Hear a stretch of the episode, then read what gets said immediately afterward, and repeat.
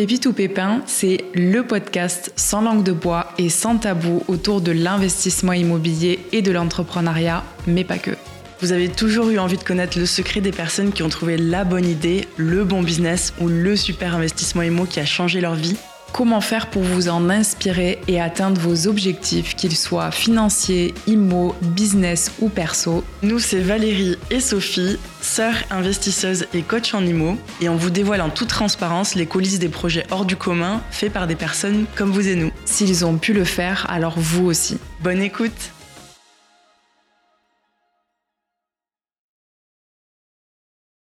Salut Anouk, coucou Bienvenue sur le podcast. Merci beaucoup d'accepter de, faire ce, podcast avec nous. Euh, pour les personnes qui ne te connaissent pas, est-ce que tu peux rapidement te présenter et présenter un petit peu euh, Dijon?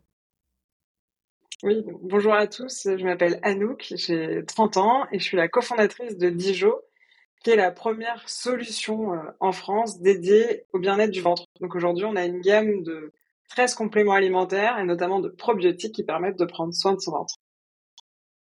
Excellent. Et du coup, vous avez lancé ça en quelle année? En 2019, si je dis pas de bêtises? Oui, ça fait 4 euh, ans qu'on existe et bah, pour la petite histoire de, de Dijon, euh, l'idée est venue euh, suite à des problèmes de santé que j'ai rencontrés plus jeune où justement prendre soin de mon ventre, ça m'a vraiment aidé à aller mieux et à mieux vivre avec ma pathologie et avec mon traitement médical. Et avec Lisa, on est amis d'enfance et on a vraiment décidé de redonner au ventre euh, bah, toute l'attention qu'il mérite parce que c'est pilier de notre santé. Et donc, euh, il y a quatre ans, on n'est pas médecin, ni l'une ni l'autre, mais on a voulu créer les probiotiques de la meilleure qualité possible. À l'époque, on n'avait pas d'argent, mais beaucoup de temps à, tuer.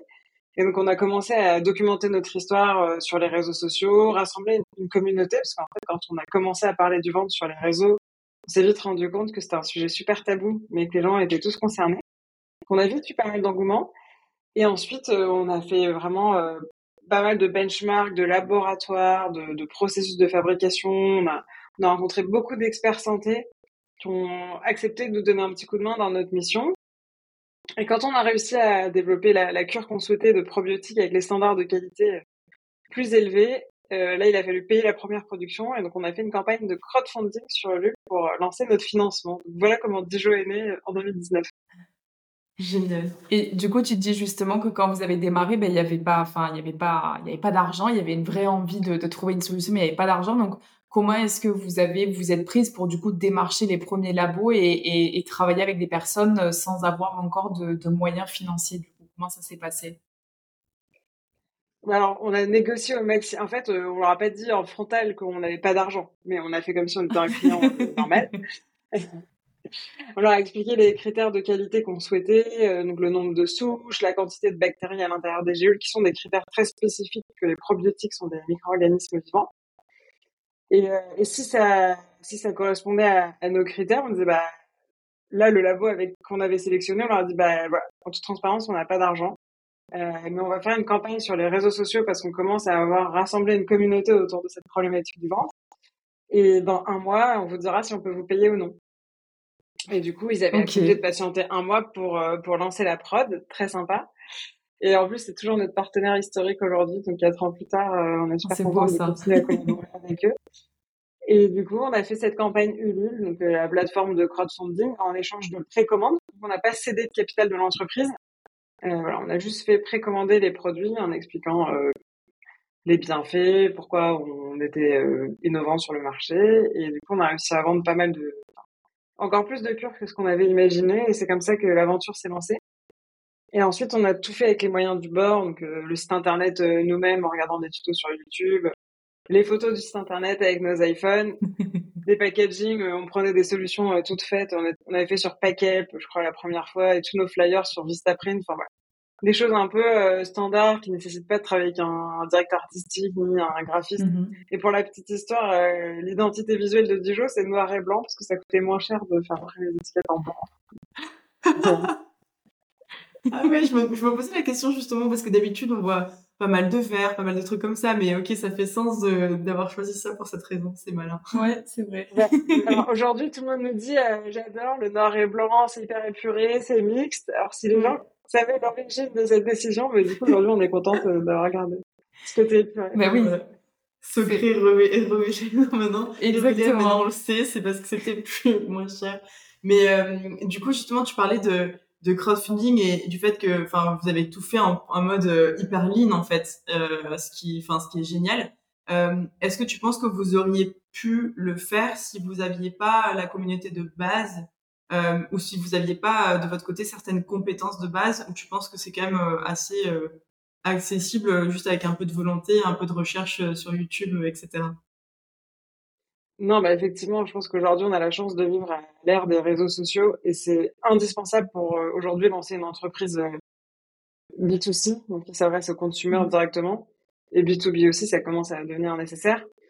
Mais euh, et aussi parce que c'est un moyen d'émerger gratuitement, même si on n'avait pas les moyens de faire de la pub, d'être présente en pharmacie. Bah, grâce aux réseaux sociaux, on a créé cette notoriété, même cette légitimité, puisqu'on prenait la parole en tant qu'expert du ventre, ce qui n'existait pas sur Instagram quand on s'est lancé on faisait plein de, enfin pas de live, mais au début pas de live, mais c'est arrivé un an après quand les lives sont sortis sur Instagram. On a fait plein de lives avec des experts santé, des médecins, des naturopathes. Et donc ça a créé vraiment la crédibilité du projet. Et du coup, on a pris cette place qui était à prendre en fait que personne ne prenait, sans demander l'autorisation à personne. Et ça, c'est un peu la magie des réseaux sociaux aujourd'hui. C'est que justement, on peut se positionner en faisant du travail de, de qualité. Bah, normalement, les gens viennent, euh, qui sont intéressés si, si on propose une solution qui intéresse les gens les gens vont commencer à nous suivre. Nous, ils nous suivent pour tous les conseils sur l'alimentation, sur euh, comment être ballonné, euh, comment se sentir bien dans son ventre. On explique aussi que tout vient de la santé du ventre, euh, l'immunité, les humeurs, comment ça peut jouer pour se sentir mieux grâce à son ventre. Et, et, du coup, ça nous a permis vraiment de créer de la notoriété, de faire rapidement du chiffre d'affaires euh, sans dépenser en publicité, en fait. c'est super important parce que très rapidement, on est rentable. Et du coup, on essaie de le mettre à bord. Quatre ans plus tard, on est encore autofinancé on a fait des financements non dilutifs, on pourra en parler plus tard si vous voulez, mais on est toujours à 50-50 avec Lisa, on essaie de le mettre à bord et ça c'est trop bien. Ouais, c'est fou. Ouais, ça, quand vous avez fait cette, première euh, campagne, c'était une vraie volonté de, rester toutes les deux vraiment maîtres de votre, entreprise. Et c'est pour ça que vous avez proposé cette, possibilité, cette, alternative de faire des précommandes, mais de pas laisser rentrer les gens au capital. C'est vraiment une volonté, même sur du plus long terme, de rester maître de, de la structure, c'est ça? Bah, à ce moment-là, c'était c'était le cas et pourtant c'était l'époque de la grande mode des levées de fonds un peu à tout bas. On voyait tout le monde lever des millions à gauche à droite. Nous, je pense qu'au départ, c'était un peu un syndrome de l'imposteur. On n'osait pas, on disait on est deux femmes sans expérience, enfin deux jeunes femmes même. Et du coup, on n'avait pas ce réseau pour aller lever des fonds, donc ça, ça nous a jamais paru très facile, très accessible, donc on l'a jamais fait. Mais mmh bah, aujourd'hui, euh, quatre ans après, on se dit que ça valait le coup de persévérer un peu à faire pas mal de trucs euh, do it yourself et, et de galérer. Euh, on a livré les colis nous-mêmes en vélo. Enfin, ouais. bon, ça fait des bons souvenirs et, et c'est super formateur aussi. Ouais, c'est clair. Parce que du coup, donc au début, euh, bon, le do it yourself, c'est très bien, mais il y a quand même une montagne de choses à faire, surtout dans, enfin, dans la boîte que vous avez lancée. Euh, il y a tout cet aspect, bah, créer la formule. Euh, il y a tout un aspect un petit peu euh, médical quand même, en tout cas nutrition, etc. que que vous n'aviez pas forcément aussi. Il y a la logistique, donc il y a plein de, de, de choses comme ça. Comment est-ce que vous avez structuré tout, surtout au début, pour bah, pour aller dire ok, bah, voici les démarches que je vais devoir faire et voici comment on va gérer tout ça à deux au début, en essayant quand même d'aller chercher de la croissance, mais en essayant pas de se brûler les ailes non plus. comment vous avez structuré tout ça? Bah, alors la première année c'était assez dur et franchement on a eu un rythme euh, hyper soutenu en toute transparence. Hein. On travaillait euh, 7 jours sur 7, euh, il n'y avait pas trop de... De toute façon on gagnait pas d'argent donc il fallait absolument... Euh, on s'était donné un an pour réussir à se payer.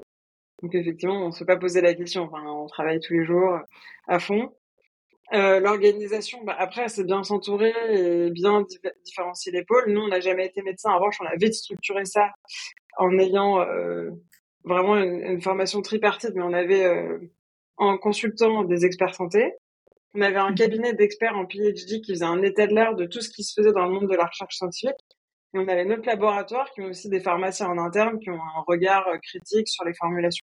Et donc on avait trois avis différents qu'on confrontait euh, et du coup qui nous permettaient nous d'aller chercher vraiment toutes les innovations sur le ventre, comprendre que le foie ça a aussi un enjeu sur l'équilibre du microbiote, l'enjeu de l'acidité au niveau intestinal. Du coup, on est très vite devenu experts du, du ventre nous-mêmes. Ensuite, pour la logistique, bah, ça, malheureusement, c'était incompressible et je pense qu'on l'a fait un peu trop longtemps. Euh, dès qu'il y a des tâches à faible valeur ajoutée, il faut les déléguer. Mm. Euh, effectivement, nous, on a peut-être poussé le bouchon un peu loin parce qu'à la fin, avant qu'on délègue la logistique, on, franchement, on faisait des colis de 9h du matin à 18h et à 18h, on ouvrait notre ordi. Et donc là, ah c'était pas très stratégique pour le développement de la boîte. Mais ça, c'était une petite erreur de parcours, mais maintenant, on l'a bien gardé, on l'a bien imprimé. Et euh, dès qu'on a une tâche euh, c'est vraiment la, force d'un bon entrepreneur, c'est d'être intransigeant sur euh, ne pas faire de tâches à faible valeur ajoutée. C'est, il faut que chaque minute de son temps dans sa journée soit sur un projet qui fait avancer à fond le, bah, l'entreprise, quoi. On dit souvent la règle des, trois tâches. Il faut se lever le matin, se dire quelles sont les trois tâches que je dois absolument faire dans ma journée qui vont être stratégiques pour le développement de, de la boîte parce que plus ça grandit, plus on est pris par des sujets opérationnels, urgents qui n'ont aucune valeur ajoutée, mais qui prennent quand même de la bande passante et du temps. on se réveille à 19h le soir et on se dit, j'ai pas le temps de faire mes grands chantiers euh, très importants. Ouais. Et vous arrivez à, avec le, le, ouais, vous arrivez maintenant avec le recul un petit peu à, à le, à le faire, à vous y tenir à ça, ou est-ce qu'il y a, il y a toujours des moments où vous êtes un peu dépassé et, et où ben, vous continuez à faire des choses qui sont pas forcément à, à haute valeur ajoutée, on va dire bah forcément, on se laisse toujours un peu déborder parce qu'on on apprend tous les jours à faire des nouvelles choses qu'on ne sait pas faire. Enfin, là, on regarde pour aller en pharmacie, donc c'est un autre métier d'aller en pharmacie. Pour l'international, c'est un autre métier aussi. Donc, euh, il y a toujours des moments où il faut accepter de, de découvrir et prendre un peu plus de temps que si on était expert, mais c'est toujours aller trouver euh, le, la bascule pour se dire, bah, là c'est bon, j'ai passé le temps, maintenant je, je l'optimise ça. Mais effectivement, ça nous arrive encore aujourd'hui et c'est important euh, parfois de prendre du temps aussi en retrait de l'opérationnel. Ça nous arrive avec Lisa de prendre deux, trois jours complètement euh, coupés de nos mails, juste de faire de, l'organisation pour optimiser nos journées. Euh, par exemple, on prend jamais de rendez-vous le matin euh, parce que le matin on, on, produit et on est dédié à nos équipes et donc on fait plutôt l'après-midi des calls externes avec les prestataires et tout. Il y a des gens, ils font tout sur une journée et ils se gardent des journées sans rendez-vous. c'est assez personnel, mais chacun doit trouver un peu mm. son, son orga. il faut vraiment être intransigeant sur la valeur de son temps. En fait, euh, c'est hyper important de se dire, bah, mon temps, ça vaut de, de, de l'argent, du développement stratégique. Il faut pas le donner. Euh. Moi, j'ai connu ça aussi à un moment où on me demandait beaucoup de conseils sur l'entrepreneuriat. Et au début, je disais oui à tout le monde parce que je trouve ça super de pouvoir repartager. Nous, on est parti de zéro, donc c'est important de, de, partager. En fait, ça finissait par me prendre euh, trois heures par jour, quoi. Donc, sinon, j'ai plus de vie pro, plus de vie perso.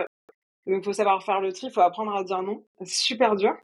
Mais surtout, parfois, les gens, ils sont pas très contents. Enfin, ils le prennent personnellement, en mode, c'est pas sympa. Ils ont du mal à comprendre. Juge. Voilà. Donc maintenant, j'essaie plutôt de faire des, des podcasts, je fais de la transmission de ce, savoir et de partage d'expérience. mais effectivement, c'est pas toujours facile euh, de faire cet arbitrage, malheureusement. Euh, nous, on fait très peu de rendez-vous à l'extérieur de nos bureaux, par exemple, parce que aller en rendez-vous quelque part, ça prend beaucoup de temps entre l'aller et le retour. Il y a mmh. toujours un petit décalage, on attend 10 minutes avant que la personne ne prenne rendez-vous. Et du coup, ça, maintenant, euh, on a pris, on a eu mis longtemps à avoir nos propres bureaux, parce que pendant longtemps, on a été dans nos mini-salons. Et le jour où on a eu les moyens, on a pris un bureau en plein centre de Paris. on a dit, les gens, maintenant, ils viendront à nous s'ils veulent nous voir et on, se déplacera plus. Ouais. c'est vrai que ça, c'est super, super important. Il faut être, euh, il faut pouvoir mettre des, des, barrières, quoi, des limites et dire, voici, enfin, ça, c'est, j'ai besoin de faire ça, c'est primordial pour ma boîte et donc, euh, tout ce qui ne sert pas à la croissance, euh, ça pourra attendre euh, quand tu seras à la retraite et que tu auras le temps de donner des conseils. Mais non, et du l'entrepreneuriat, c'est hyper hyper exigeant. C'est fatigant, ça prend beaucoup de place sur la vie perso parce qu'on est quand même toujours un peu en train de penser à son projet. Mais du coup, il faut quand même avoir un rythme qui permette de tenir sur le long terme. Il n'y a mmh. pas, enfin, en tout cas, Lisa et moi, on pourrait pas travailler 12 euh, heures par jour et se dire, bah, on prévoit de faire ça pendant 10 ans. Alors qu'on a vraiment envie de faire notre boîte pendant 10 ans. Du coup, il faut mmh quand même avoir un bon équilibre, euh, bah, vie pro, vie perso, des moments pour soi, euh, pour baisser un peu la pression. Et du coup, si on commence à accumuler plein de petits trucs comme ça et répondre oui à toutes les sollicitations, on peut vite être cramé et pas tenir sur le long terme. ça c'est sûr. Ouais, c'est sûr. Et euh, du coup, bon, là, j'imagine que maintenant, vous devez avoir quand même énormément de sollicitations parce que la boîte, elle a pris beaucoup d'ampleur. Vous êtes aussi passé sur qui veut être mon associé. Donc, j'imagine qu'au niveau médiatique, ça, ça a dû être euh, un tremplin euh, de dingue.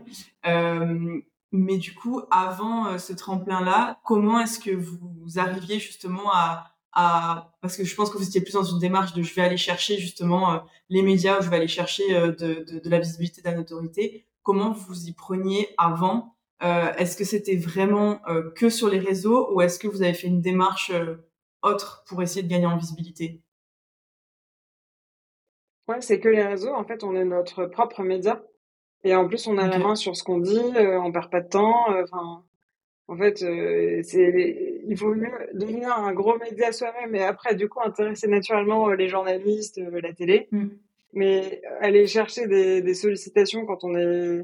Ou alors, faut faire une levée de fonds, euh, faire un unique, avoir un, beau chiffre d'affaires déjà. Mais en tout cas, nous, on a procédé comme ça. Hein. Il y a plein de manières d'arriver à son objectif. Mais nous, on s'est toujours vraiment concentré sur grandir notre communauté. On s'est dit, bah, quand on aura une taille critique, les gens s'intéresseront à nous. Et c'est ce qui s'est passé. Ouais. C'est vraiment grâce aux réseaux sociaux, qu'on a été référencé chez nos premiers distributeurs, qu'on est rentré chez Monoprix, au Galerie Lafayette. Enfin, on n'avait jamais fait aucune démarche autre que Instagram. À l'époque, on était en plus mono réseaux sociaux. On était que sur Instagram. C'est fou la puissance des réseaux quand même. Ouais, c'est vrai. Et du coup, c'était euh, c'était quelque chose que vous avez vite euh, départagé entre vous. C'est par exemple, c'est que toi qui faisais les réseaux ou c'est que ton associé qui faisait les réseaux ou non, vraiment, vous étiez à deux dessus. Et, euh, et pareil, à partir de quel moment est-ce que vous avez délégué cette partie-là? Pas du tout, on se répartit pas les tâches. On fait tout ensemble. Ok. C'est vrai? Ah ouais Mais euh, nous, on a une philosophie de que personne ne doit être enfin, personne doit être indispensable au projet, c'est-à-dire qu'il faut qu'on puisse être interchangeable sur tous les domaines de la mhm. boîte, soit euh, la R&D, la logistique, le site internet, euh, le social media. Et du coup, alors évidemment, il y en a à chaque fois une qui va prendre un petit peu la responsabilité de suivre le chantier, d'être la personne qui répond aux emails et tout. Mais en général, on suit à deux.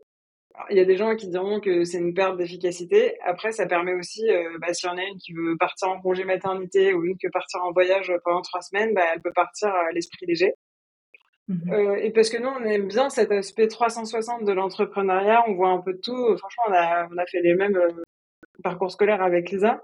Juste, on a des tempéraments qui sont assez complémentaires. Et du coup, on aime bien travailler comme ça, donc on n'a pas envie de, de, de, changer ça. Et euh, les réseaux sociaux, on les a fait très longtemps nous-mêmes. On les a fait ouais, deux ans et demi nous-mêmes. Et là, on a délégué depuis un an et demi. Euh, mais on est encore euh, très, enfin, très présent sur la, la, gestion du, du compte. Il n'y a pas de. Après, il y a des gens pour qui ça coûte peu de le faire. Nous, à un moment, on voulait plus penser à poster. C'est quand même une charge mentale de se dire à 16h, à 18h, faut que je poste. En plus, il y a plein de trucs qui se programment. Les stories, ça se programme pas. Donc, euh, on avait envie de prendre un peu de recul là-dessus, nous. Ouais. Ok. Ouais, c'est vrai que nous aussi, c'est une partie qui. c'est la partie qui prend le plus de, de, temps, quoi. Donc, euh, je comprends qu'à un moment donné, euh, faut. Enfin, comme tu dis, ça, ça a de la valeur parce que c'est ton image, mais, mais de passer ton temps à poster, tu, tu fais pas, tu fais pas autre chose, quoi. Mm, mm. Et le, mm. le, le, reste de l'équipe, du coup, est-ce que c'est la première chose que vous avez déléguée? Non, il me semble que c'est au niveau de la logistique que vous avez délégué en premier, non? Cette, cette partie-là? Ouais, c'est tout ce qui est la partie administrative, logistique. Euh, gestion des, des, colis, des relations fournisseurs, des palettes. C'est ça qu'on a délégué. La facturation aussi, qui prend beaucoup de temps. Ça, c'est le premier poste qu'on a internalisé. Et mhm. ensuite, on a eu l'arrivée de deux CDI d'un coup, bah, un CDI euh, social media manager et une diététicienne en interne pour euh, apprendre ce, ce, pôle R&D. Euh, du coup, on a dans les trois piliers qu'on a, on a le labo, le cabinet de PhD et maintenant en interne de diététicienne. Ok. Et pourquoi Et aujourd'hui, on est 7. Ah oui, ok. Donc, euh, ouais, ça fait, ça fait pas mal de monde. Et, euh, et du coup, pourquoi est-ce que vous avez choisi ces postes-là en premier Et comment vous avez géré aussi le, le recrutement? Parce que je sais pas si toutes les deux, vous aviez déjà recruté du monde avant, mais c'est pas une tâche facile non plus de recruter euh, euh quand on l'a jamais fait. Donc, comment est-ce que vous avez géré ça? Non, effectivement, c'est pas une tâche facile. Moi, je l'avais jamais fait en plus parce que Dijon, c'est ma première expérience professionnelle. Je suis sortie de l'école, j'ai fait Dijon. En plus, génial. Effectivement, j'avais pas, j'avais pas ce recul. Euh, c'est aujourd'hui euh, tous les gens qui sont en poste chez nous, c'est des candidatures spontanées. euh, c'est des gens qui ont postulé, super fit. Et... donc on reste super ouvert nous à toutes les candidatures spontanées parce que on était une petite entreprise, donc quand on met des annonces en général, il n'y a pas beaucoup de gens qui postulent de toute façon. Mmh. Donc euh, on était plutôt concentré sur le fait de prendre des profils assez juniors et nous de les faire progresser. Parce qu'au début d'une mmh. entreprise, c'est assez dur euh, quand on n'a pas levé de fonds d'attirer des talents. Et aujourd'hui, la tendance commence un petit peu à s'inverser parce qu'on a plus de notoriété, on est passé à la télé, on a plusieurs millions de chiffres d'affaires. Ça commence à changer un peu. Ouais, ok. Et, euh, et du coup, donc vous n'avez pas forcément de poste défini et vous dites, ok, on va chercher cette personne, c'est la personne, elle vous tombe enfin, elle vous contacte et puis vous dites ok, je garde son profil pour euh, un jour viendra où j'aurai besoin de ce genre de profil. Ouais, alors nous on cherche surtout au début dans l'entrepreneuriat, il faut des profils très couteau suisse, hein, qui ont un peu une appétence pour tout, qui ont envie d'apprendre, euh, qui sont assez euh, polyvalents, polyvalents. qui ont envie de, de se mettre sur plein de sujets, d'apprendre plein de choses. Et c'est sûr qu'il faut, faut pas chercher un truc très structuré avec une mission précise parce que ça en startup c'est pas, pas le cas quoi. Ouais. c'est clair. Oui, il faut quelqu'un de dynamique, euh, qui, est curieux et qui veut, qui, ouais, qui a envie de, qui a envie d'apprendre, tout ça, ouais, absolument. Et du coup, tu disais, c'est, oui. Ce qu'on cherchait en premier, c'était un, un fit avec le projet. Parce qu'on parle quand même de problèmes de ventre, euh, ballonnement, transit toute la journée, donc il faut être un minimum euh, touché par le domaine pour, pour avoir envie de faire ça tous les jours. Ouais. Oui, oui, c'est sûr. Après, vous l'avez rendu glamour quand même, je trouve. Ouais, hein, c'est vrai que quand tu parles de ballonnement, bah ok, mais bah, quand tu vas voir Dijon et, et, et je trouve que le bah, l'image l'image de, de, la marque euh, le rend hyper glamour quand même. Donc là, vous avez quand même réussi un truc euh, plutôt plutôt cool. C'est clair. Et, et, du coup, tu disais que c'est c'est ta première euh, expérience professionnelle. Du coup, est-ce que euh, est-ce que tu as, eu des doutes quand, quand tu t'es lancé comme ça? Est-ce que tu as eu un peu ce syndrome de l'imposteur de te dire mais je, je, vais me lancer dans une entreprise et j'ai pas d'autre expérience professionnelle à côté? Comment comment ça s'est passé? Parce qu'on a beaucoup de, de, personnes aussi qui nous suivent, qui sont encore étudiants ou qui sont en train de chercher un poste et qui peuvent être dans cette situation-là d'avoir peur de se lancer quoi sur un premier projet direct. Ouais, je trouve ça trop bien quand on est étudiant parce qu'on n'a rien à perdre. On n'est pas habitué à un salaire, on n'est pas habitué à un niveau de vie. Euh, donc euh, nous on s'était donné un an. Lisa elle avait déjà travaillé, elle est un peu plus âgée que moi, elle avait déjà travaillé trois ans, mais elle était, elle avait une rupture conventionnelle dans, dans sa boîte et c'est du coup un, bon concours de circonstances qu'on se retrouvait à ce moment-là. Oui. On dit, euh, sa boîte venait d'être achetée par un grand groupe, euh, du coup elle avait une rupture conventionnelle. Mais euh, bah, c'est le meilleur moment parce qu'en fait l'entrepreneuriat c'est une expérience qui se revend super bien en entretien. Donc euh, rien à perdre de se dire euh, bah je vais me donner un an, deux ans, trois ans, je sais pas le temps qu'on peut se permettre. Parce que parfois on a, en général on n'a pas de ressources financières. J'ai gagné le RSA pendant un petit moment, c'était pas non plus la joie. Euh, donc voilà, il faut être prêt à faire ce sacrifice, mais après ça se rend trop bien. Et de toute façon, l'entrepreneuriat, ça ne prend pas sur les bancs de l'école. Non. Faut juste se dire. Et personne n'a la bonne idée. Souvent les gens me disent j'attends d'avoir la bonne idée pour me lancer euh, bah, c'est en itérant, en parlant un maximum avec sa cible, en comprenant vraiment le besoin, qu'on développe la solution. Mais en général, on se réveille pas un matin en disant ça y est, j'ai l'idée de génie de business qui va faire des millions plus tard. Ça, ça se passe pas du tout comme ça. Et en général, l'entreprise qu'on imagine au départ, euh, trois ans après, ça ressemble pas trop à ça, la réalité. Et donc, faut pas attendre d'avoir la bonne idée. Vaut mieux se lancer, commencer à identifier euh, un segment, euh, euh, enfin un segment euh, vraiment précis de, de paye, de domaine d'expertise, un truc qu'ils ont identifié comme un besoin et après de construire la solution autour. Mmh. Ouais, absolument, c'est super important quand même. C'est vrai que oui, il faut faut faut faut y aller, il faut pas avoir peur et puis au pire on, on pivote. Je trouve que je crois que c'est Greta Van Riel qui disait ça. Euh, si t'as pas honte de la première version de ton produit, c'est que tu t'es lancé trop tard c'est qu'à un moment donné, il euh, faut aussi que bah, tu testes, tu vois, tu adaptes, euh, et puis tu finiras par trouver euh, le truc qui, qui marche. Et puis si, ça plante, comme tu dis, ça se revend super bien l'entretien, ou alors tu peux l'utiliser pour pour remonter autre chose, quelque chose qui, qui sera encore mieux que, que l'idée initiale. tout à l'heure, tu parlais un petit peu de...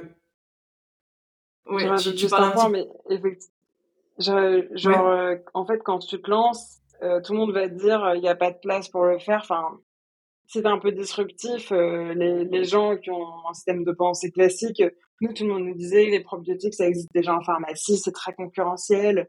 Il y a des laboratoires qui dépensent des millions en publicité en pharmacie pour vendre les produits. Comment vous les concurrencer Bon, bah, quatre ans plus tard, la preuve que si, c'est possible. Donc, à un moment, euh, il faut, faut aussi un peu euh, pas voir tous les conseils qu'on donne autour, pas voir l'ordre établi, parce que sinon, on se lance jamais, en fait. Ouais, c'est clair. Et vous, vous avez eu justement des personnes, euh, enfin, que, que enfin, justement, que vous êtes allé voir pour leur expérience et qui vous ont déconseillé de, de, de vous lancer là-dedans? Ou, ou non, franchement, vous avez été relativement bien soutenu par les personnes autour de vous, proches de vous, qui, à qui vous avez parlé de cette idée? Ah ouais, franchement, plein. Au début, tout le monde nous ah disait que c'était des débiles, quoi. C'est fou ça. Hein. Enfin, un moment, faut, faut, avoir un peu quand même un tempérament de, de punk, quoi, pour se dire, euh, je m'en fiche, je veux y aller, j'y crois et je vais montrer que ça marche. Et quand ça commence à faire du chiffre d'affaires, les gens disent ah oui, bah effectivement, ça marche. Euh, j'aurais pas dit. Et d'ailleurs, moi, j'ai un, un pharmacien dans mon entourage proche qui me disait ça marchera jamais, et là qui m'a dit cette année, bah je me souviens quand je te dis que ça marcherait jamais et aujourd'hui ça marche, bravo.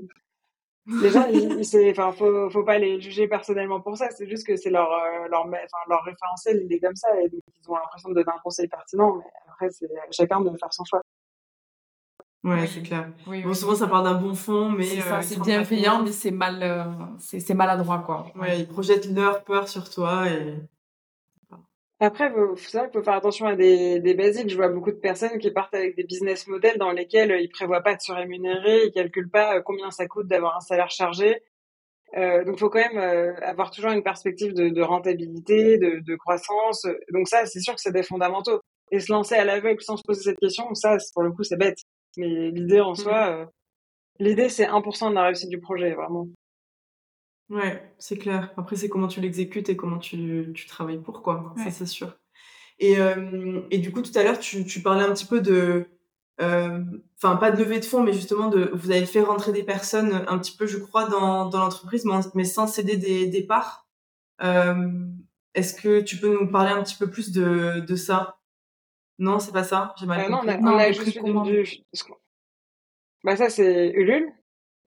Et après, on a fait du financement non dilutif. Donc ça, c'est du de la dette. Donc euh, c'est soit de la dette euh, via la BPI, soit de la dette bancaire classique, soit du prêt d'honneur. Euh, voilà, il y a plusieurs manières. Et du coup, c'est des solutions de financement qui sont très intéressantes et qui permettent de passer dette capital. Et aujourd'hui, il y a plein de gens qui veulent aller lever parce que c'est vachement repris dans les médias. Mais il n'y a pas que ça, quoi. Ouais. Et du coup, c'est quelque chose que vous avez fait, une de ces options-là? Ouais, on a fait les trois. On a fait un, prêt d'honneur chacune.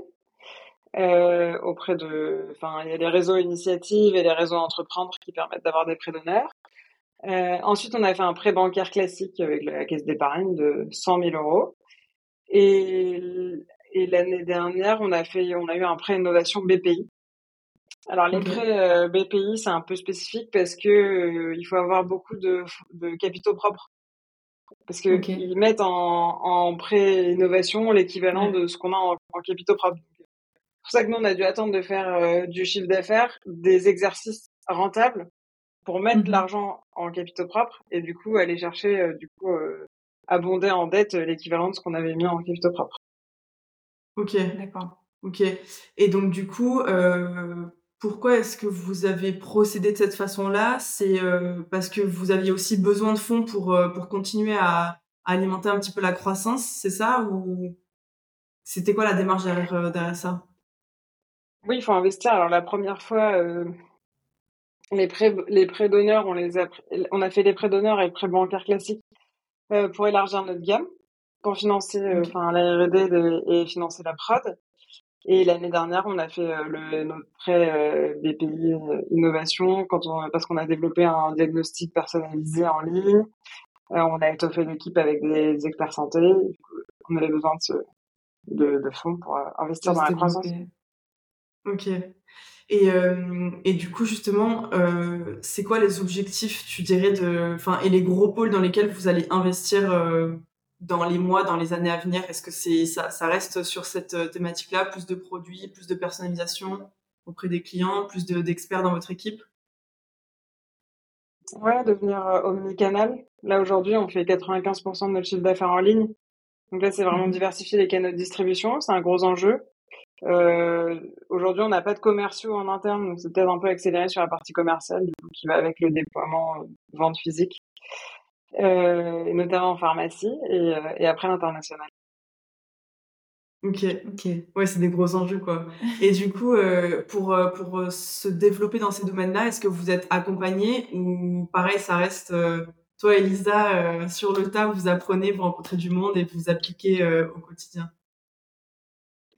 Bah, pour l'instant, c'est toujours euh, Lisa et moi. Après, on se fait accompagner par. Euh, on prend euh, soit des consultants qui sont experts dans, dans le domaine, qui nous accompagnent à un moment. Euh, on sollicite beaucoup d'autres entrepreneurs qui sont passés par là pour leur demander leurs conseils, leurs tips. Et, et voilà. Après, l'essentiel, c'est d'avoir le budget à investir. Donc chaque année, on se dit bon bah là, une partie du cash qu'on dégage grâce à nos ventes, on veut le garder pour ce projet à terme. Voilà. Ok. Ouais, super important de, de, de, structurer quand même euh, ouais, de les budgets des aussi, et, euh, et de se faire accompagner, enfin, accompagner, en tout cas, aider, conseiller par des personnes euh, qui expertes, ouais, qui sont passées par là, c'est super important. Très, très bien. Bah, ça fait gagner du temps en général. Ouais, c'est clair. Et le temps, c'est de l'argent. Dans l'entrepreneuriat, on n'a pas de temps à perdre. Faut vite, faut vite avancer. Ouais. J'avais est-ce qu'on avait une dernière question avant de... Ben, moi, il y avait aussi un, côté, euh, parce qu'on le voit de plus en plus aussi avec des personnes qu'on interviewe qui sont, qui sont femmes et qui sont, qui sont ah mamans. Euh, et du coup, toi, tu es devenue maman pendant, euh, pendant cette expérience, enfin, pendant cette aventure euh, d'Ijo. Comment ça s'est, euh, comment ça s'est passé pour toi? Comment, ben, comment ça se passe aujourd'hui, cet équilibre pro-perso qui est pas facile à trouver? Ouais. Effectivement, c'est pas facile. Enfin, ça demande de faire pas mal de concessions sur le reste. C'est-à-dire que mes top prios, c'est voir mon fils et euh, le développement de Dijon. Ça laisse moins de place euh, pour euh, la vie sociale, d'autres choses. Mais c'est possible. Hein. De toute façon, qui peut le plus peut le moins. Tout est une question d'organisation avant tout. Mm-hmm. c'est le plus important. Après, nous, on a des horaires, encore une fois, qui sont hyper. enfin, on travaille pas jusqu'à 22 heures tous les soirs et c'est important pour nous Aujourd'hui, dans l'équipe Dijon, on a deux jours de télétravail par semaine. On travaille pas le vendredi après-midi. On a quand même des flexibilités euh, qui est cool. Après, oui, forcément, c'est pas facile. Euh, heureusement, avec Lisa, on est, comme on disait, enfin, interchangeable justement. Euh, oui. Personne n'est remplaçable, donc on peut partir en. Enfin, je suis partie en congé mat pendant quatre mois. Hein, et Lisa a okay. à ce moment-là avec la petite équipe qui était présente à ce moment-là. Euh, mmh donc c'est un, un, choix. L'essentiel avant tout, c'est d'être euh, aligné avec son associé, c'est de se dire est-ce que c'est ok, est-ce que ça la dérange pas? Enfin voilà, c'est important de se dire les choses et s'il y a un doute, euh, bah, trouver une organisation pour pallier pour pallier ça au moment où la personne doit être un petit peu plus en retrait. Et après dans la daily life, bah comme n'importe quel parent, hein, les enfants c'est c'est intense, mais ça se ça se fait très bien après j'ai la chance d'avoir une belle maman à la retraite euh, qui est assez présente pour m'aider. Ça c'est bien, ça c'est pratique. ouais, ouais. c'est vrai que ça c'est. Je, trouve que c'est beau de voir que on peut euh, concilier les deux. Je sais que c'est jamais une question qu'on pose aux hommes, hein. on leur demande pas euh, genre comment toi tu gères ton quotidien avec ton gamin. On le pose souvent aux femmes, mais je trouve que c'est c'est Enfin, on a, via ce podcast, rencontré pas mal de personnes qui se sont lancées et qui, au bout d'un an, deux ans d'activité, bah, sont tombées enceintes, ont eu un gamin, et tu te dis, mais waouh, enfin, c'est beau, c'est ouf et c'est clairement faisable euh, parce qu'on sait qu'il y a quand même, ok, on pose pas cette question aux hommes, mais pour les femmes, ça représente quand même euh, un changement physique, un changement mental, une charge mentale euh, plus conséquente aussi. Donc, je trouve que c'est beau de voir qu'il y a autant de femmes qui lancent des boîtes de fous et qui ouais, concilient une vie de famille, enfin une belle vie de famille, quoi. Bah. Donc voilà, je trouve ça trop beau. Après, on est, on est plus résistante notamment à la douleur que, que nos, homologues masculins. Mais euh, non, non, il faut. Euh, bah, de toute façon, euh, si on se pose toujours la question pour avoir un enfant, on le fait jamais parce qu'il n'y a jamais le bon moment. Mais... Ouais, c'est sûr que c'est pas facile. Hein. Franchement, moi, j'ai trouvé ça très dur la première année. J'étais très fatiguée. J'ai une grossesse compliquée où j'étais très malade. c'est sûr qu'il fallait accepter d'être un peu moins euh, je l'ai pas très bien vécu sur le coup, en toute transparence. Euh, et là, je suis enceinte du deuxième, et cette fois-ci, je le vis bien mieux parce que euh, je me suis mieux organisée. euh, je délègue plus, euh, je priorise plus, ce qu'on disait un petit peu au début du podcast. Et du coup, j'ai pas l'impression d'être euh, moins efficace. Euh, en revanche, je me concentre sur des choses à plus forte valeur ajoutée. Et du coup, je culpabilise pas de me dire, ah, bah mince, je fais pas les colis ou je fais pas des trucs qui servent à rien en fait. Enfin, qui servent à rien. Si ça sert de faire les colis, mais c'est pas mon rôle. Oui, oui, oui. Oui, au final, ça te, ça te force finalement de, de t'organiser différemment et, et ça t'apprend encore plus aussi dans ton, dans ton rôle d'entrepreneur et de, de manager d'une équipe aussi de, de bah, t'as pas, enfin, t'as pas vraiment le choix, quoi. Au niveau de la fatigue et tout, comme tu dis, c'est, t'es un peu obligé à un moment donné de, de faire les choses différemment, donc, euh, donc c'est bien. Oui, et, et, nous, on doit changer de paradigme parce qu'en fait, quand on a été habitué à pas dépenser son argent parce qu'on n'en a pas à tout faire soi-même, c'est difficile aussi de passer dans l'autre extrême. Maintenant, on est, on fait bah, pas mal de croissance, on est rentable. Donc maintenant, il faut qu'on apprenne plus à, à investir, euh, à, faire des projets de grande envergure. Et ça, c'est pas forcément facile de changer. C'est aussi rassurant de faire des petits trucs qu'on sait faire euh, sans sortir de sa zone de confort, sans se dire bah faut que j'apprenne à faire un nouveau truc et ça faut que je le délègue. Donc euh, c'est pas facile non plus. Non, c'est clair. Ouais nous, à titre personnel, on trouve ça hyper dur de déléguer, hyper dur de, bah, de lâcher prise parce que voilà, c'est, et ça, ça, ça, revient un petit peu à la question que je te posais tout à l'heure, vu que vous avez tout commencé à deux, euh, le fait de déléguer, de pouvoir dire, OK, bah, je, je te donne le bébé et surtout, bah, par exemple, les réseaux sociaux, c'est quand même quelque chose qui est, même si c'est pour une marque, ça reste relativement personnel parce qu'en plus, la marque a été créée à partir d'une expérience qui était la tienne aussi. Donc, euh, c'est, c'est dur de, de, de passer le bâton un petit peu et de continuer à, à quand même chapeauter un petit peu, mais à, à, laisser les gens euh, un petit peu faire. Et c'est vrai que, bon, après, euh, c'est le but de l'entrepreneuriat aussi, c'est que ton rôle à toi aussi évolue constamment et il faut, faut savoir s'adapter et, et, et, persévérer, quoi. c'est vrai que c'est pas facile. Management, c'est le, c'est plus difficile parce qu'il faut, euh, il faut accepter de, passer le relais. Et nous, au début, quand on a commencé à passer Instagram, bah, faut pas être dans le micromanagement. Faut pas dire à la personne, tout ce que tu aurais fait, c'était toi qui avais fait les réseaux, parce qu'il faut accepter que c'est une personne différente, qu'elle aura un peu sa patte, donc faut lui donner un objectif. Et tu peux pas euh, refaire avec elle et être dans le micromanagement, parce que déjà tu perds du temps, c'est pas constructif pour la personne parce qu'elle n'est pas responsabilisée. On va faire assez attention à ça parce que bah, quand on délègue, il faut être prêt à le faire, il faut le faire pour de vrai. Mais si c'est pour euh, derrière faire 50 000 retours à la personne tout le temps et pas lui donner des guidelines précises, bah, au final personne ne progresse et il n'y a pas trop de, de bien-être et d'épanouissement euh, là-dedans. Ouais, c'est vrai.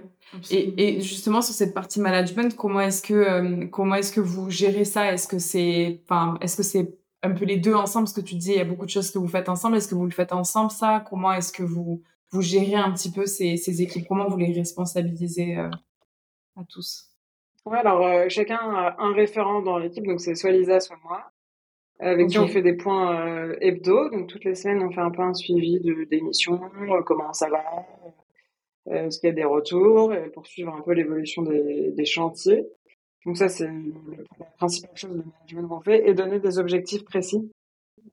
Ça, mm-hmm. Pour que les personnes elles sachent bah, ce qu'elles doivent aller chercher, sur quoi elles doivent se concentrer, si nous, on veut, si elles veulent qu'on valorise leur travail.